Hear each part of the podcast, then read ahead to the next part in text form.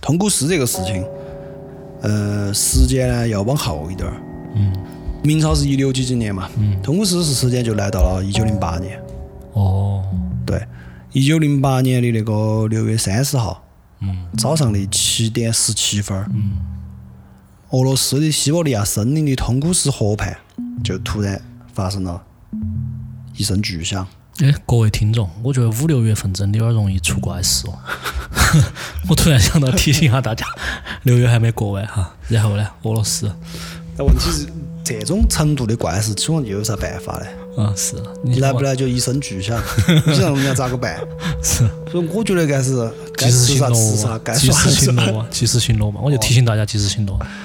但你这个，我们这么一说，感觉 来定了， 想吃点啥吃点啥，想耍点啥耍点啥那种感觉。俄罗斯，俄罗斯队，它是发生在通古斯河畔，然后那一天呢，就是早上七点十七分儿突然发生一声巨响，但这个呢还不算响，这个不算啥子，它当时是同时天空中出现了很强烈的白光，有好亮哈，比太阳亮。就据当时的它人看爆的时候是白天嘛？白天哦早上的嘛，七点十七分儿的嘛，哦，比太阳还亮，而且气温瞬间急剧升高，然后在现场注意，不是从地上，是从空中、半空中形升起了一朵巨大的蘑菇云。把云是升起到半空中噻，它直接我的意从思半空中升起来的，对没有从地上升起来。对对，它起爆点不是在地上，嚯，这个是在有点悬半哦空。中。然后刚刚我们不是都说，呃，那个天津大爆炸的威力很大吧，嗯对吧？两万吨嘛，这个更吓人。这个这次的爆炸是让方圆两千一百多公里平方公里，就相当于现在东京那么大，然后内的八千万棵树被摧毁，爆炸当量相当于，记到我们刚刚说的是两万吨，嗯，这次这个是一千到两千万吨 TNT，一直到丢了嗯一千到两千颗那个小男孩，一千个。一千颗小因男为因孩为因为因为因为人类在广岛投那颗实燃原子弹嘛，才两万吨的嘛，而且是将近四十年以后了，三十多年以后才才才丢那一颗。哦，那这个是两千万吨，这个就很恐怖了。嗯，这个是更是远超人类当时的能量控制的程度这个肯定噻。啊！然后爆炸的时候，七十公里以外的居民家中的玻璃全被震碎了，而且这次它这个就不是一个低温爆炸，有人被灼伤。必须坐上噻。啊。而且这个不是俄罗斯吗？发生的嘛？英国当时伦敦的不少电灯都骤然熄灭。对，然后远在大洋彼岸的美国天文台都观测到了异动，而且在之后不少国家，有一说有一说是亚洲国家和欧洲国家的天空中都呈现一种暗紫色，就是数月时间内都呈现一种暗紫色。然后因为这个事情发生的位置是北纬六十度五十三分，东经一百零一度五十三分，然后它是在那个俄国的通古斯河，嗯，也就是现在的俄罗斯联邦艾文基自治区，所以被称为通古斯大爆炸，嗯，就非常的吓人，非常的恐怖。那儿应该不是一个城区吧？那不是城区哦，所以说到这个事情哈，这个事情非常的幸运。你刚说城区这个，我突然想起了，因为后来去测算，如果再偏点点，莫斯科就遭起。对对，再偏一点儿，或者是如果我们现在假设它真的是一颗陨石或者是彗星嗯从天外来客的话，那么根据地球的转动这个嘛，和它的入射的角度，因为后面科学家是把它的这个入射角度，就是斜起冲线那个角度都算出来。按照角度和时间和地球的转动的话，如果这个物体再晚四个小时三十七分钟撞击地球的话，它就会落到当时俄罗斯帝国的首都圣彼得堡。哎，那你这么说就说死了，它是个东西落到地，如果我是说，如果说他这是个学说的这个话嗯学说的话，算出来就是这样子的。呃，就这个事情和王工厂是被并称嘛，嗯就是还有一个我跟你说印度的死死囚事件嘛，嗯就是并称的。嗯然后当时呢，呃，出现这个事情的时候，肯定大家都要去查噻。但嗯是因为当时一九零八年，当时其实就发生了一些事情了，然后俄罗斯俄国革命和俄国内战嘛，嗯就是开始这些大事情出来了。嗯所以说，实际上第一个查这个的人是在二十年以后了，嗯晓得吗？而且当时那个沙皇俄国是刚刚遭受那个日俄战争就打败了嘛，国家也是国家局势比较动荡，嗯就没有就没有让人去去去查这个，没有精力放到这上面。而且俄罗斯说实话地太大了，嗯像它远东地区这些地方根本就就爆就爆了，也没好大损失。所以说，呃，一直到那个一九二一年，才有一科学家想要去查这个事情。他是俄罗斯的一个矿物学家，叫库里克。嗯他呢就很想去探究这个大爆炸背后的原因，嗯但是有个问题，当时我跟你说很忙噻，嗯那管不到这些，有革命也要来打仗也有那个。嗯然后他当时因为那个资金缺乏，他他你要去弄这个，这是一个课题，政府要给你拨款噻。嗯然后呢，他又编不出来啥子理由，因为你要去弄啥子研究啥子陨石这些，这些人都靠是国家都要颠覆了，还哪有嗯研究陨石嘛？他就想个办法，他编个借口，他就说的是，如果说啊通古苏尔是陨石的话，上面陨石上面的铁可以解决当时资源匮乏的苏联的燃眉之急。就这样，然后才得到了一点那个政府的那个资金拨款，然后去考察这个。然后他去了之后，去了现场之后，就惊呆了，对，又惊呆了。 我每次每次故事里面的主人公哦，都到现场之后都惊呆了。惊呆了，为啥子呢？因为他不知道去，他去他说的是陨石吗？嗯他去了现场之后发现没有陨石坑，嗯大的小的都没得。嗯因为如果是陨石说，那么你必须要有一个最基本的论点能够支持你，就是必须要陨石坑。而且你就算你晚十几年去调查的，因为是对肯是也会消失不掉的，对消失不掉的，对，嗯然后而且他们是当时第一眼是没有看到，然后他们就测算了那个爆炸的面积嘛，然后又过那个呃测算了那个爆炸范围内的数目，因为当时那个那些树木倒了之后是呈那种放射状，就是原子弹爆炸那种呢。嗯就是我们经常就在电视上纪录片也看到，或者是有些影视剧里面，他会讲那个，就是他会放那种原子弹爆炸那种瞬间。嗯我感觉经常都是那几个画面，可能它是一个公共素材，经常被拿出来用，或者是某一个很出名的呃纪录片里面的片段，经常被拿出来用，啥子世界末日啊那种，你就感觉一个风吹过来，那个树全部吹倒，嗯然后那个坦克吹倒主要是。嗯还有我最大的印象是，那些建筑一吹就跟到一个那种草，对我不是炒，我心目中的那个意象哈，我是觉得那个东西就像是一个纸啊搭的那个那个那个房子嘛，纸做的，嗯但是啊那个纸是被烧过了以后，烧成黑颜色灰了之后，但是没垮，嗯就立到那儿，嗯还是个房子样子，然后一阵风吹过去，就那种感觉。哦，我懂了，是对然后，而且而且很多那个，你会觉得很多平时我们觉得很干净的东西，就是会哪会吹出来那么多的灰， 就那种程度。然后他当时嘛，就说回来，他当时就是那个爆炸中心的那些树木是呈辐射状，就是往四周的，但是就是没有发现陨石坑，嗯所以这一次对他的打击是有点大，就是直接让他的初步估计就是变得就是完全没有道理噻。是，啊，他就认死了是一个一个那个坑，然后他当时呢就到处找，他就发现在那个爆炸区里面有一个沼泽，嗯有一个小的沼泽，他就怀疑那儿就是陨石坑，然后他就还想了很多办法去调抽水机这样那样，然后把里面的水全部抽干之后，发现里面是有一个坑，但那个坑也不是陨石坑，嗯所以说他就完全就没有没有办法来解释这个事情。这库里克他对这个事情是很执着的，他整个考察是持续了十年。嗯，这个对他影响还是有对，点然后他又从请人从空中拍下来整个爆炸范围的情况，然后整个爆炸区域是放射状蝴蝶的那种样子，从空中往下看的话，然后但是最大的问题就是没有发现陨石坑，他就始终觉得是，他其实一直在研究，但是呢，到了十一年的时候就那个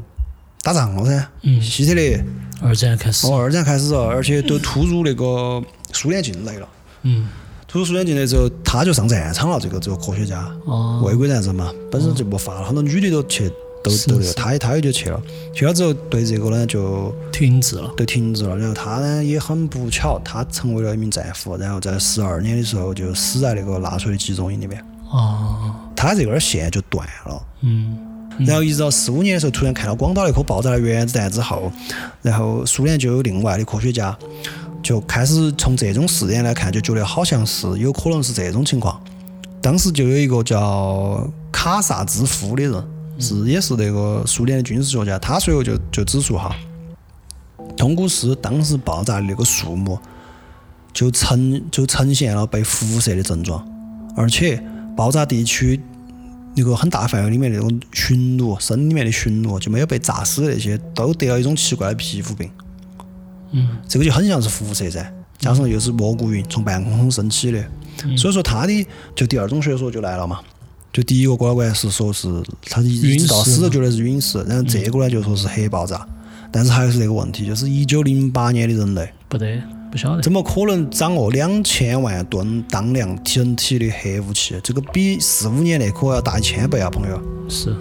对啊，所以说卡萨之夫，然后这个人呢，他就之后又提出更大胆的，就说的就很粗暴了哈，我感觉有点恼羞成怒了。你说不是核武器了，就只有一个可能，外星人飞船坠毁，也是他提出来的。核武器和外星人飞船坠毁都是他提出来的。他就说的是，呃，宇宙飞船外星人不晓得啥目的嘛，就是反正又是发生故障了嘛，没有了。对，反正也不晓得外星人为啥子技术那么高，能跑到地球上来，但是他就要在地球上发生个故障，然后就迫降了，然后那个核动力的发动机就爆了，就产生这种。但是他这个就是属于拿不出来啥子学那个嘛，就拿不出来。憋嘛，对，而且他编的只是说的你也没法证伪。我就是说外星人，那么那么你也无法说，就属于有点耍赖嘛。我觉得是因为那个。然后时间一直到一九六五年的时候，有美国有三个美国科学家就提出了一个新的解释：通古斯大爆炸，他们觉得很可能是太空降落到地球的一种反物质造成的。他们推测这种反物质是反陨石。在他们的调查报告里面就说，一九零八年六月三十号这一天，有一个由反物质组成的陨石就意外的闯入地球了。嗯，因为反，而且这个东西并不大哈，这东西不大，因为为啥子呢？因为通过他们推测是零点五克的反铁和零点五克的铁相撞，能产生的威力都是两万吨当量，它这个只是一千倍。啊，那我这么算下来的话，就只是五百克，懂了。只需要五百克反物质这个，但是这个呢也有点神，因为我觉得这个有点哪儿来的反物现质？现在的科学都说不清楚了这个事情，是，不不要说一九六几年了，而且一九六几年的那个科学思潮，美国那边有点激进，嗯，是比较激进，就爱用这些东西，就出个啥事情就往往高头说。说的悬了。对，呃，七三年的时候，一个德克萨斯大学的两个科学家，一个杰克逊，一个叫莱安 （Ryan），就提出通古斯大爆炸是一个小型黑洞。通过地球引起的，他们还甚至都测算出来了这个黑洞的重量约一千零二十三千克，还测算出来了这个黑洞是从冰岛和和纽芬兰岛之间的大西洋某地穿出来的。但是呢，他们这个说法也有一个问题，你穿出去穿过来嘛，就一颗子弹打进去，从你身体里面打穿了，对吧？那应该有两个洞噻。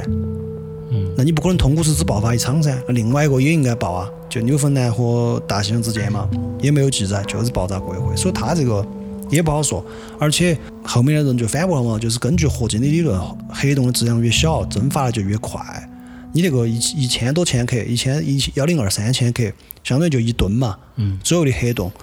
到达地球之前就蒸发干净了。嗯它也没得那么大的时那么长的时间从穿过整个地球。嗯所以说呢，这个说法也交给反驳了，因为我就说，反正从六几年那个反物质和这个黑洞，就是他们当时美国那边，我就觉得他们那个科学思潮太激进了，就来不来就往这个那儿靠。我感觉就是可能那个时候是不是也才发现这些东西，就觉得啥子都是这个，就像用这个东西来解释一切一样，那种感觉。就像这两年量子力学火了，啥都量子力学。哦，是是吧？其实量子力学实践当然不是这两年哈，量子力学也上百年了，但是也是这两年火，就是啥东西量子力学，我记得最清楚的。说个题外话，原来前几年不是经常有那种电视购物噻， 电视购物发的发卖的啥子啥子针灸啊，啥子红外磁力针灸啊那些，嗯那种保健用品，前两年都是啥子红外线，啥子磁场、磁力，这两年都是量子针灸，那么那么。科学还是进步了。大众科学还是挺他他他，反正民科嘛，他收他收割智商税也要把那个名词更新一与下。与时俱进。对。然后反正这两个呢，都不是很让能让人信服。然后还有一个就是彗星说，就说的是，呃，他这个呢是科那个苏联科学院的院士叫彼得洛夫，他说的，就是呃，当时不是有个问题吗？就是没有没有陨石坑嘛，他就说有可能是一颗陨一颗彗星，这个彗星是冰和灰尘组成的，嗯，然后它以每小时四万公里的速度冲破了大气层，然后由于摩擦过热，它本身边飞边在蒸发。啊，它还在还没有接触地面的时候，因为它速度很快，就引起了他们一些就是气体的压缩或者啥子，这个一涉及到可能涉及到啥子流体力学啊或者啥子那种嘛，反正就是引起了一个热空气，它把这个空气加热之后，引起了一个气体它自己那也一变类成的爆炸气体。了嗯对那方吧，所以说没有留下东西，也没有陨石坑，嗯，他也没啥子证据，就是这种推测，是这个比较合理。这个非常合理啊，对这个是目前听到的比较合理的一个说法。对，这个事情一直到后后来到现在到近两年，都其实是一直有各种假说，然后现在就是最近代的那个哈，就最离我们最近的，就是好像是零几年都还有，二零一三年都还有人在说，就是目前大家相对其实把范围缩得很小了，就是回归到了陨石撞击说。嗯它有个这个原因，就是说苏联的科学家推测出来哈，就是它是一个不明物体在距离地面七公里的地方爆炸形成的。然后意大利的核物理学家用那个同那个重同位素法则测出来，一九零八年的时候被爆炸击毁冷杉树，其中所含的微量元素远远高于其他年份，就是树木该微量元素的含量。所以说这些东西不会来自地球，就同一个区域里面的树微量元素含量不一样年代。嗯然后呢，美国的那个科学家又在实验室里面用那个不是近代就是超级计算机了噻，嗯就模拟出来了那个陨石撞击地球产生大爆炸的那个真空效果。嗯我也不太懂哈，那种就是很很专业的词语，反正就是它后面是因为这个陨石引发了空气气体的一些爆炸，嗯所以说美国科学家在计算机模拟出来了后，就发现跟大致通古斯爆炸的效果吻合大致，包括威力，就是波及的那些范围啊或者啥子。然后就是所以说这个学说从苏联的那个科学家提出来之后，就一直在被各国的科学家以他们的专业来印证。一九八八年八月的那个地雪雪豹，就刊登了一个意大利的科学小组，他们就发现他们找到了一个陨石坑。在通古市，对他们找到了一个通一个陨石坑，他们在那儿找到了，为啥子之前的鸽鸽子没找到？嗯，因为他们是用了现代的技术，他们用现在的 3D 声呐技术，对距离通古斯大爆炸正中八公里的一个湖进行了湖底扫描，发现那个东西在湖底，哦，就是他当时去抽水的时候抽的可能没抽对，它抽的是一个沼泽坑，嗯小啊的沼泽坑，这儿是离八公里的一个湖，叫七科湖。在湖底，然后找到了那个大坑。他们当时认为是那个那个坑本身是，呃，那个湖原来没得这么大，那个坑撞了以后把湖的另外一边撞到，但是撞的时候跟连接了这个湖，然后湖水就过去了，就把那儿填满了。嗯，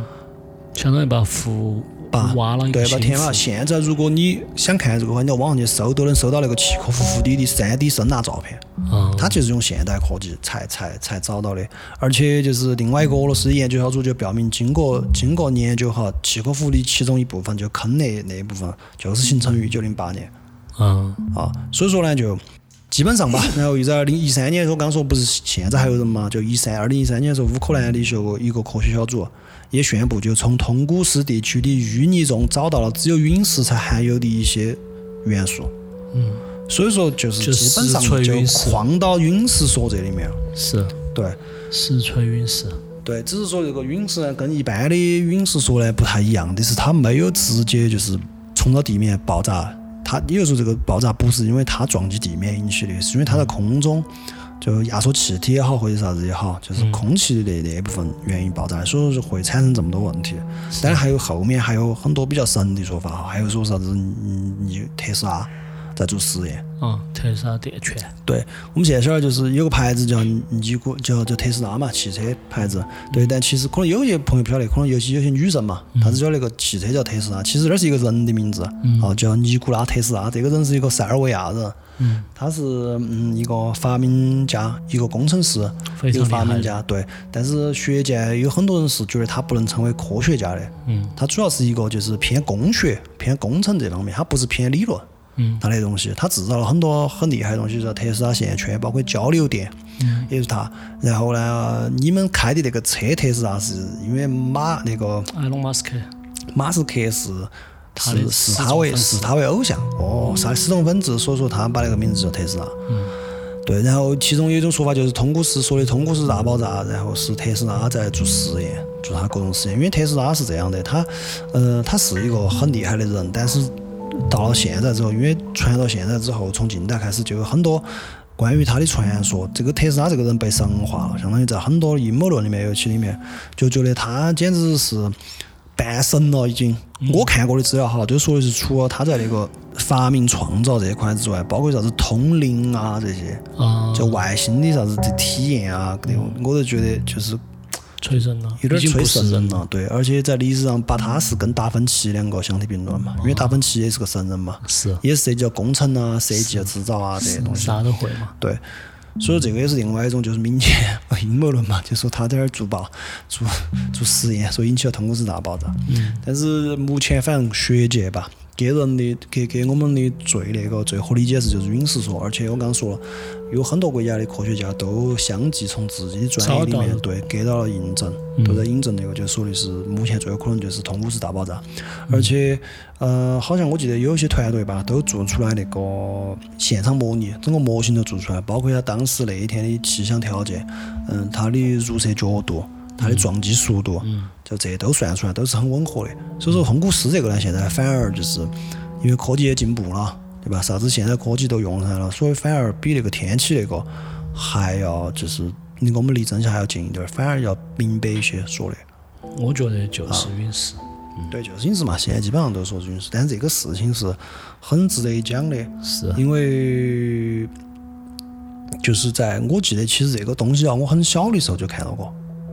我很小时候就看到过对。这个通通古斯有印象，对，但是当但我时好像是看特斯拉看到的。看特斯拉啊嘛，对，就是有说特斯拉啊嘛。然后，然后当时我记得，在我小的时候，就是不是我我之前给你讲过那本《驴皮皮恩灌科学书》《啊世界未解之谜》，当时全世界都很火这个嘛。然后当时我我记得的时候，看这个的时候都还没有确定是那个陨石陨石说，对，不是我们刚说我们有二零一三年的小队那个那个小组才出来说这些事情嘛是。是，你七几年看的时候确实还没对，说。我六几年看的。 是，对，反正今天就这两个故事吧。 OK 然后希望你们能够喜欢哈，我取名叫《古代大爆炸》。好嘞，对，然后其实这种古代的事情，古代的发生的这种，嗯，用用现代的技术，甚至于都觉得，